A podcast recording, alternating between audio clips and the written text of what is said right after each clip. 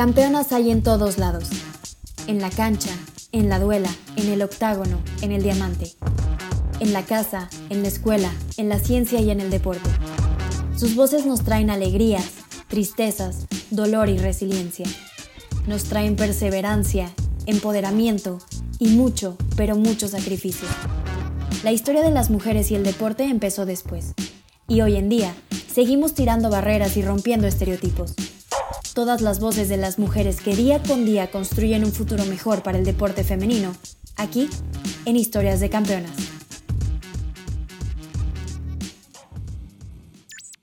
Verónica Radena.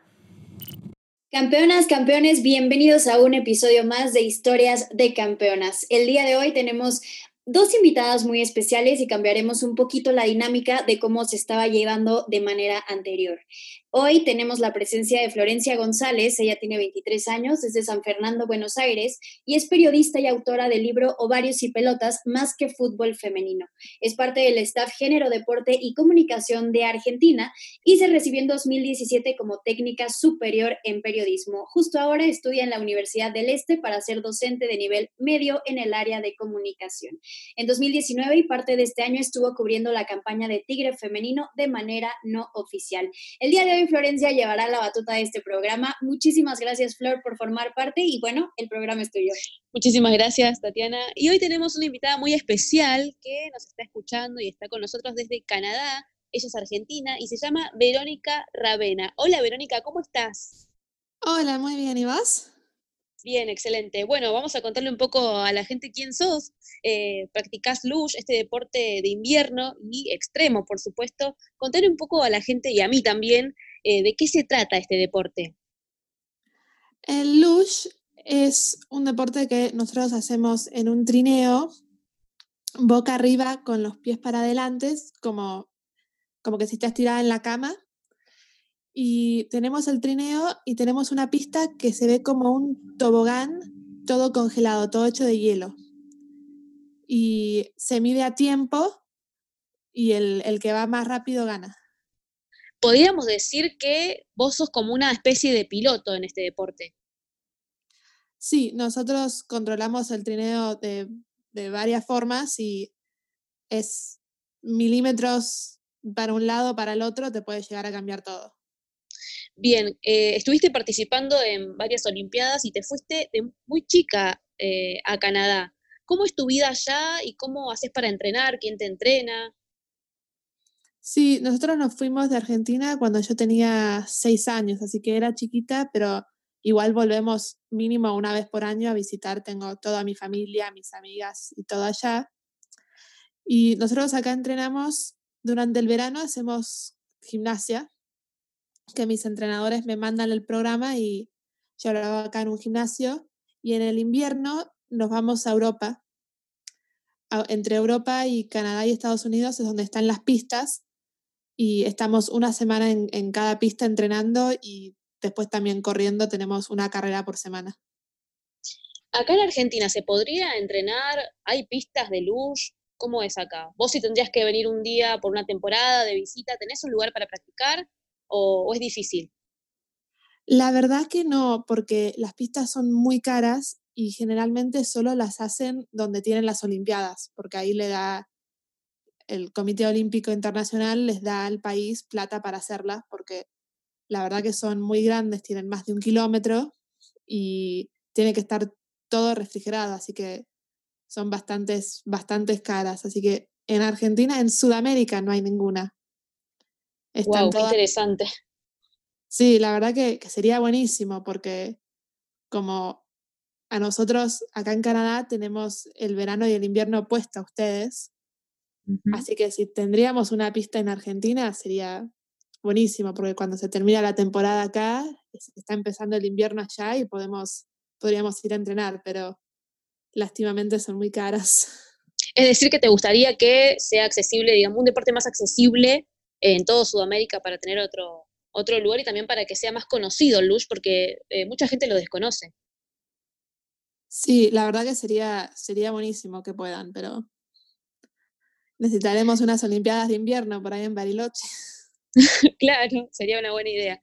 ¿cómo se, dividen las, ¿cómo se dividen las categorías y cómo son las competiciones? Las categorías son, vos tenés de una persona o de dos, y después tenés de hombre o mujer, así que tenemos... O sea, sería eh, individual o en pareja. Sí. Y los de pareja están juntos, que sean varones o mujeres, corren en la misma, corren todas con, todos contra todos. Y después los hombres compiten contra los hombres y las mujeres contra las mujeres. Ok.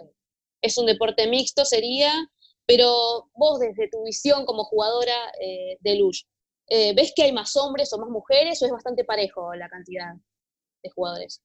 La verdad que siempre, siempre era un deporte más con más hombres, pero ahora en los últimos años te digo que, que casi que tenemos más competencia en la categoría de mujeres que en la de hombres. Bien, eso, eso es un gran avance. ¿Cuál fue el mejor tiempo que vos lograste en una competencia? La cosa es que como todas las pistas son distintas y son distintas de, hay unas que son más largas que las otras o, o sí, algo así, no se pueden comparar porque la verdad que nosotros midimos a .001 de segundo. Así que con que tenga tres metros más, una pista te, te, cambia todo el tiempo. Bien, hablando de las pistas, ¿cómo tienen que ser las, las mejores condiciones de, de, una pista para competir o para entrenar y cuáles son los mejores trineos para practicar? Las mejores condiciones depende, depende de cada persona, pero la verdad que lo ideal sería que haya mucho frío, unos menos 10, menos 12 grados y sin humedad.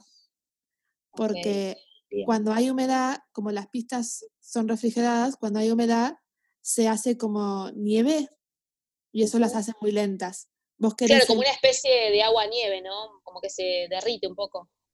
Sí, se, se, congela la humedad al hielo y vos lo que querés es que el hielo esté bien duro y que esté, que esté brillante. Eso lo hace lo más rápido y lo, la mejor condición. Ok. ¿Y respecto a los trineos? Los trineos son muy personal.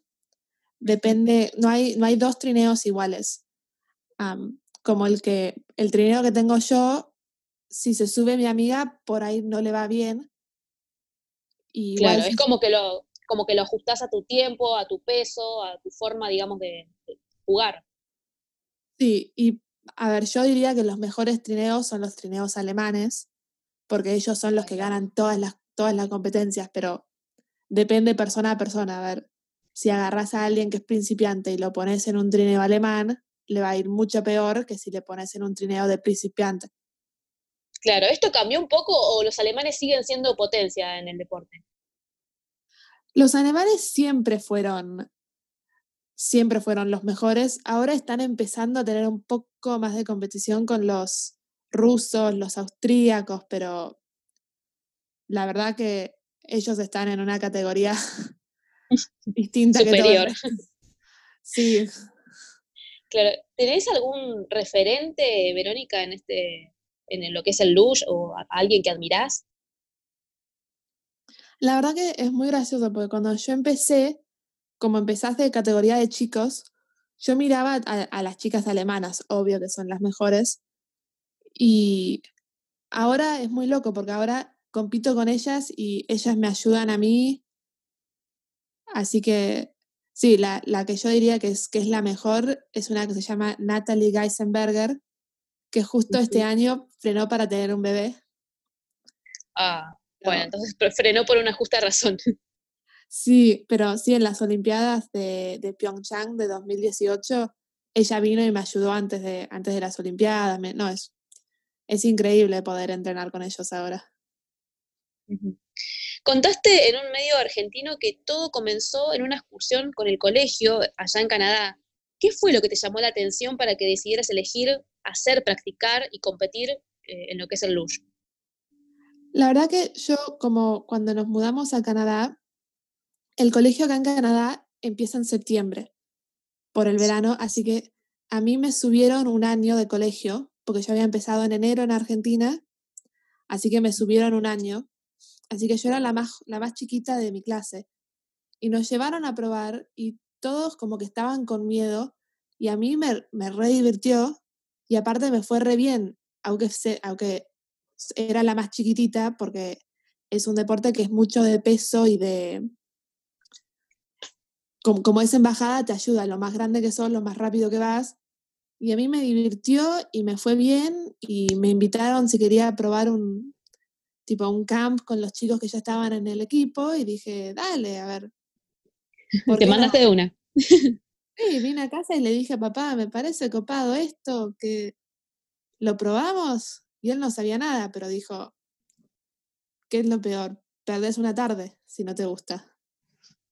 Wow, qué linda frase, ¿no? Como que te marca eso de perdés una tarde si no te gusta y lo importante es esto de, intentarlo, ¿no es cierto? Sí, al final cambió mi vida esa tarde. Eh, ¿Cómo lo tenés de referente a tu padre que eh, en un momento también contaste que él era el que te entrenaba? No, él, él no me entrena. Yo, a mí, este año me aceptaron los alemanes, me ah, entrenan ellos, porque hacen como, nosotros decimos que adoptamos a los equipos de países que tienen pocos atletas y te entrenan ellos. Vos seguís, seguís corriendo por tu país, pero como ellos tienen tantos entrenadores y tantos recursos que si yo los necesitaría para mí sola, salía, saldría carísimo, ellos como que te comparten y te ayudan a vos. Mi padre lo que es, él es juez internacional del deporte. Así que sí, él no me entrena, pero... Pero te ayudó, digamos. Sí, me, ayudó un montón a, estar donde estoy. Me, no, no sé si estaría acá sin él, porque él me, me, arregla todo, me, me, encuentra la forma de, de hacer todo, pero sí, de entrenador, él no es entrenador, es, es juez internacional y por eso, por eso pudo estar en las Olimpiadas, porque vos siempre necesitas alguien en tu equipo que, que, que como que sepa todas las reglas, porque yo hago el trineo y le digo, ok papá, anda que lo chequeen, y él mira y, y a vos te dan, lo, te dan unos números. Sí. Y vos tenés que saber si el número para tu peso, tu altura, ese número es, digamos, legal o no. Ellos no te dicen pasa o no pasa, te dicen los números y vos haces lo que quieras con esos números. Ok, es muy interesante lo que contás porque, como te decía, hay mucha gente que desconocemos de este deporte porque quizás no es tan famoso, tan popular, y creo que nos estás dando una gran lección con todo esto de tu experiencia, de tu vivencia, y de todo lo, que hiciste con, lo que es el luge.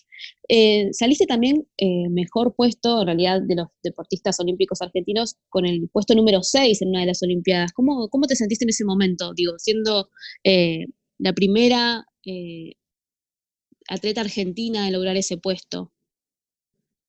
Sí, la verdad que salí séptima. Estaba ah, sexta, pero no problema. No, la, la verdad que ni me lo imaginaba. Fue, fue, fue un honor, un honor enorme, no, no sé, no me, no me imaginaba salir tan bien y poder ver la bandera argentina entre las canadienses, alemanas, de esos países que esto deporte es, es muy grande, fue, fue increíble. Bien, ¿tenés algún deseo profesional en cuanto, bueno, obviamente a tu carrera o algún deseo personal? ¿Te gustaría volver a Argentina, por ejemplo, o competir acá? A mí, yo, yo siempre volvemos, como te dije, mínimo una vez por año y a mí me, encanta Argentina, la verdad.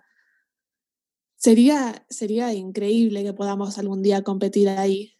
Es, es un poco complicado por, por el costo de las pistas y todo eso, pero sería, sería increíble. ¿Te gustaría entonces, como decíamos antes, que sea un deporte más accesible y por qué no también más difundido? Porque, bueno, por lo que estuve leyendo, no hay tanto, tanta información acerca de, esto o tanta difusión de lo que es este deporte. Sí, la verdad que a mí me encantaría poder que sea un poco más, un poco más conocido y por ahí poder meter a otros chiquitos que lo prueben y que tengan las experiencias que tuve yo y que puedan ellos representar a Argentina también una vez que yo, que yo termine, para que no se digamos, muera conmigo, que, puedan seguir, que, pueda, que Argentina pueda seguir teniendo atletas en este deporte. Claro, dejar alguna huella o dejar alguna, digamos, en el sentido de que otras generaciones puedan lograr lo que vos hiciste acá. Eh, ¿Te relacionás, te relacionás o hablas con, tenés contacto con otros atletas argentinos? Sí, hay muchos de, los atletas que se fueron, que, fueron conmigo a, a, Pyeongchang, a las Olimpiadas y a Lillehammer, las de, las de juniors, que hablamos todavía y que estamos, estamos esperando que nos podamos juntar en las próximas Olimpiadas todos. ¿Cómo es tu día a día entonces? ¿Seguís entrenando? Eh, o, cómo es tu rutina? ¿Seguís practicando? ¿Tenés alguna, alguna rutina de ejercicios para no mantener, no sé, digamos, para mantener lo que es tu figura de deportista y, todo eso que tiene que ver con el Ahora acá todavía están un poco con el, con el COVID, así que los gimnasios no están, están funcionando. Nosotros fuimos comprando cosas y en casa tengo como un mini gimnasio, muy chiquito, pero es un poco como para arreglarme hasta que, hasta que se abran y podamos, podamos ir. Y yo generalmente, si a la mañana me desayuno, estoy aprendiendo alemán, porque como estoy en el equipo alemán, claro, ah, que... es, muy, es muy importante poder comunicarse bien con ellos para, para que te ayuden lo más que puedan. Así que generalmente hago algo de alemán y después tengo gimnasia, que tengo un programa y después hago lo que quiera, eso, ¿qué haces? ¿Qué haces en tu tiempo libre? Ahí está, me contabas que estudias alemán porque estás justamente entrenando con ellos, pero eh, ¿qué haces aparte de, bueno, de entrenar o de estudiar de alemán en tu tiempo libre? Yo saco mucho a caminar a mi perrito. Yo tengo un, perro que se llama Malbec. Malbec como, el vino. Bien argentino ese nombre. Estoy en eso y también estoy desarrollando. Yo cuando era chiquita hice una empresa de chocolates para comprarlo a Malbec. Mis padres me dijeron, si querés un perro, ok, perfecto, pero comprátelo, mostrame que vos lo querés, que trabajás duro para comprarte el perro. Así que empecé mi empresa de chocolates y justo ahora estamos, estoy desarrollando una receta nueva para un, ¿cómo se dice? Como, es como un Nutella, Bien. pero de almendras. Como un dulce de almendras. Sí. Y así que. Bien, mira, qué, qué, raro, ¿no? O sea, qué paradoja, ¿no? El deporte con, con una chocolatería, con una empresa de chocolates. Como que muchas veces se juzga eso, ¿no? Desde el lado, no sé, de la nutrición, y vos, sin embargo, eh, eso y lo haces como empresaria, digamos, teniendo una propia empresa de chocolates. Contanos un poco acerca de eso. ¿Cómo, cómo nació esa idea de tener esa empresa? Es que la verdad que todos, todos dicen esas, tipo, esos tipos de cosas que, que hay, que el chocolate. Y la verdad que no, es, no es que te hace, tenés que ver qué está dentro de tu chocolate. Porque, a ver, si agarras el Nutella es casi todo azúcar y lo que no es azúcar es químicos. El que hice yo es uso chocolate muy oscuro, que te hace mucho mejor que el, que el chocolate dulce. Y le pongo muy, muy poco azúcar solo a las almendras para sacarle un poco más el sabor, pero es casi todo almendra pura y chocolate oscuro, así que, a ver, no es, no es algo que comería todos los días, todas las mañanas, pero la verdad que, que, comparado a las cosas que mucha gente por ahí come pensando que le va, le va a hacer bien, este es mejor. Bien, qué, qué, lindo mensaje el que das y sobre todo esto de eh, la enseñanza que te dejaron tus padres, ¿no? Que si querés algo que lo obtengas con sacrificio y con, y con trabajo. Em, en un momento, en, una nota también contabas esto de que tu sueño es tener un lugar para que la gente pueda tomar un chocolate caliente o, o un helado o una cosa así. ¿Seguís teniendo ese sueño? Sí, la verdad que a mí me encantaría. Yo me acuerdo, mi abuela vivía a la vuelta de un, de un pérsico y me acuerdo cuando éramos chiquitos ir a, sentarnos a comer ese helado tipo estilo argentino con la bombonería y los, va, mis padres, los, los cafecitos y los submarinos. Y la verdad que acá no hay, acá la costumbre del café es, es agarrar e irse y estar siempre corriendo.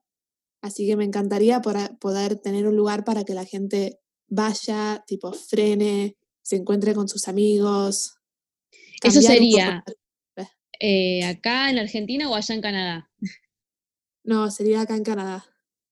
claro, claro, o sea, aprovechando esto de que no hay esos lugares, eh, sería uno de los primeros si lo haces. Sí, porque acá, acá lo que hay mucho es, es tipo Starbucks, pero hasta si vas al Starbucks argentino, vos ves que la gente frena y se sienta y se encuentra con amigos ahí a tomar el café. Acá no, acá siempre es tipo to go, lo agarran y siguen corriendo al próximo lugar. Es como que no, no, se detienen. sí, en el cafecito con, a ver, frenar, disfrútalo, tener algo bueno que, que no sea todo agua y disfrutar. Claro. Eh, Verónica, ¿extrañas algo de Argentina? Creo que vos me decías esto de que volvés siempre, volvés una vez por año, cada seis meses, pero extrañas, qué sé yo, hablabas, hablas mucho de, no sé, le pusiste Malbec a tu perro, hablas del chocolate, hablas del café. ¿Hay algo que extrañas particularmente? La verdad que extraño un montón de... Extraño a mi familia, obvio, a todos mis amigos, a los, los asados y, y los alfajores de, argentinos, como es como que es tan diferente las costumbres. Y aunque yo me mudé acá cuando era muy chiquita, yo me siento, tipo, me siento argentina y cuando vuelvo a Argentina es como que nunca me fui. Claro, tenés esa sensación de que sos de acá y que por ahí Canadá no existe, pero lo tenés presente, digamos, a, tu país, a tu, a tu nacionalidad, a tu cultura. Eh, creo que, eso está bueno también que lo tengas en cuenta y que lo menciones. Sí, sí, yo, a ver, soy canadiense, viví acá hace un montón de tiempo y me gusta mucho Canadá y, y todo eso, pero yo también me siento más argentina que canadiense. Y si tendrías que definirte en tres palabras, autodefinirte en tres palabras, ¿cuáles serían? Es difícil, ¿no? A ver, diría perfeccionista, porque a mí me gusta, yo soy re perfeccionista en, todo lo que hago.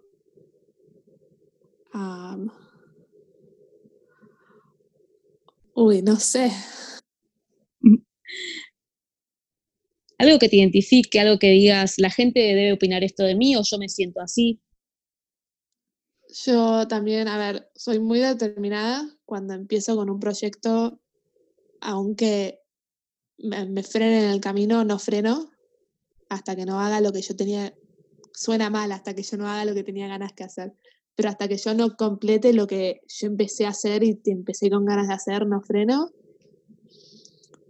Y también diría que soy un poco tímida también. bueno, bien, esas tres palabras entonces está perfecto. ¿Y qué consejo, Verónica, le das a quienes están empezando a incursionar lo que tiene que ver con el, con el lush?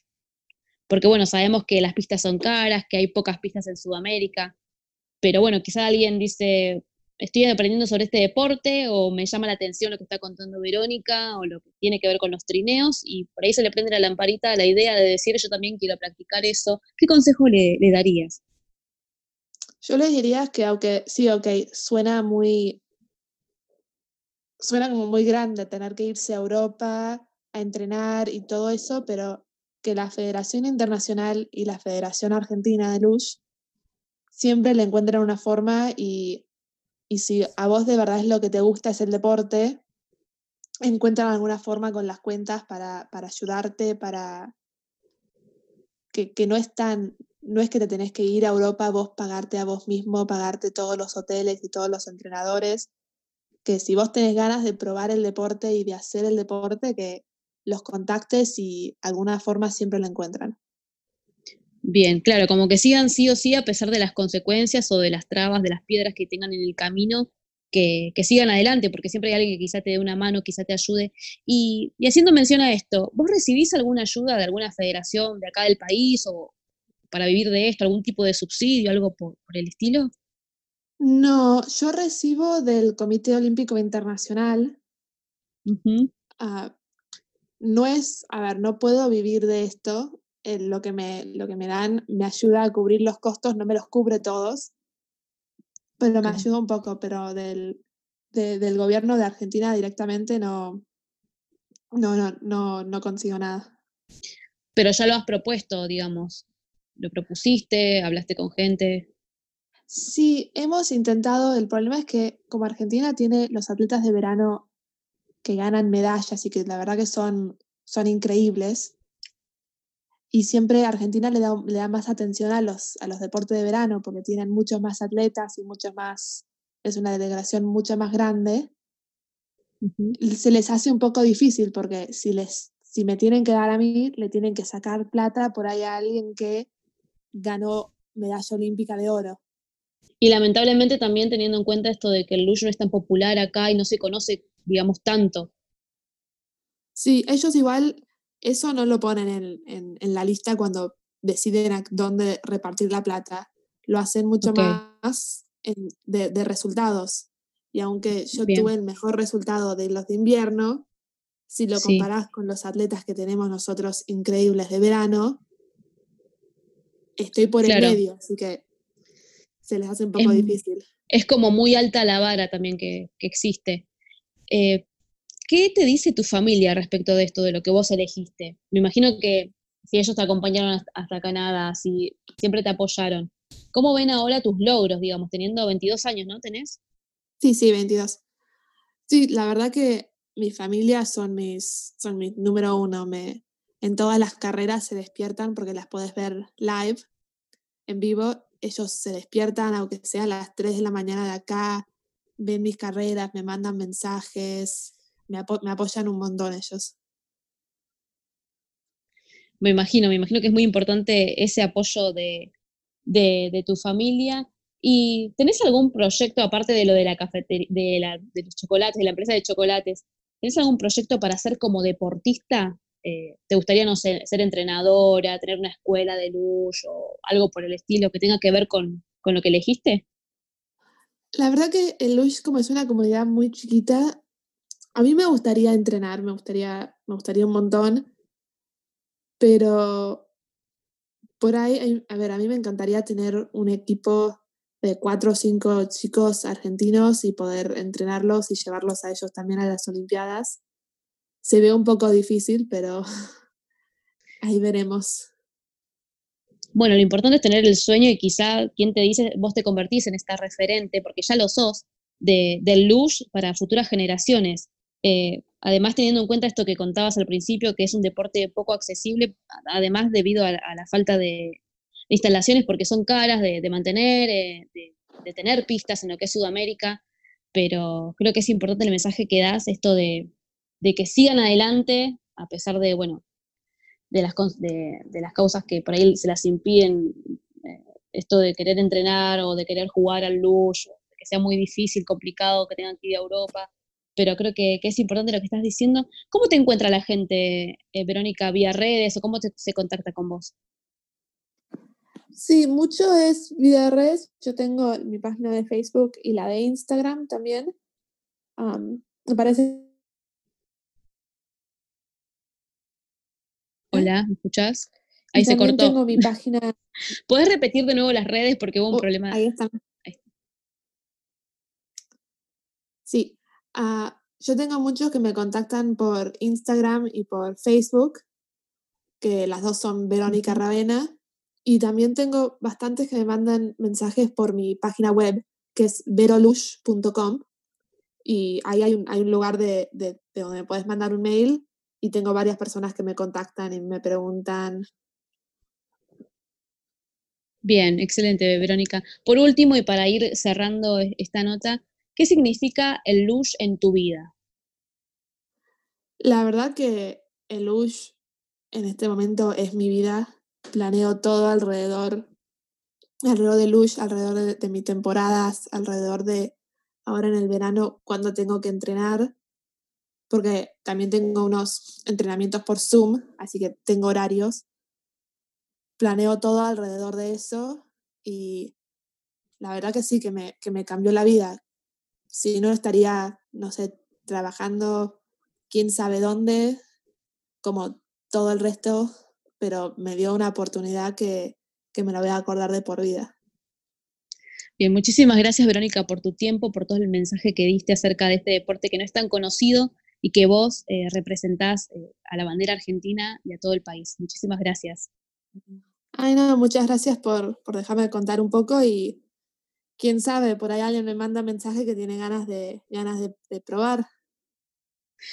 Muchísimas gracias, Verónica. Chau, chau. Chao.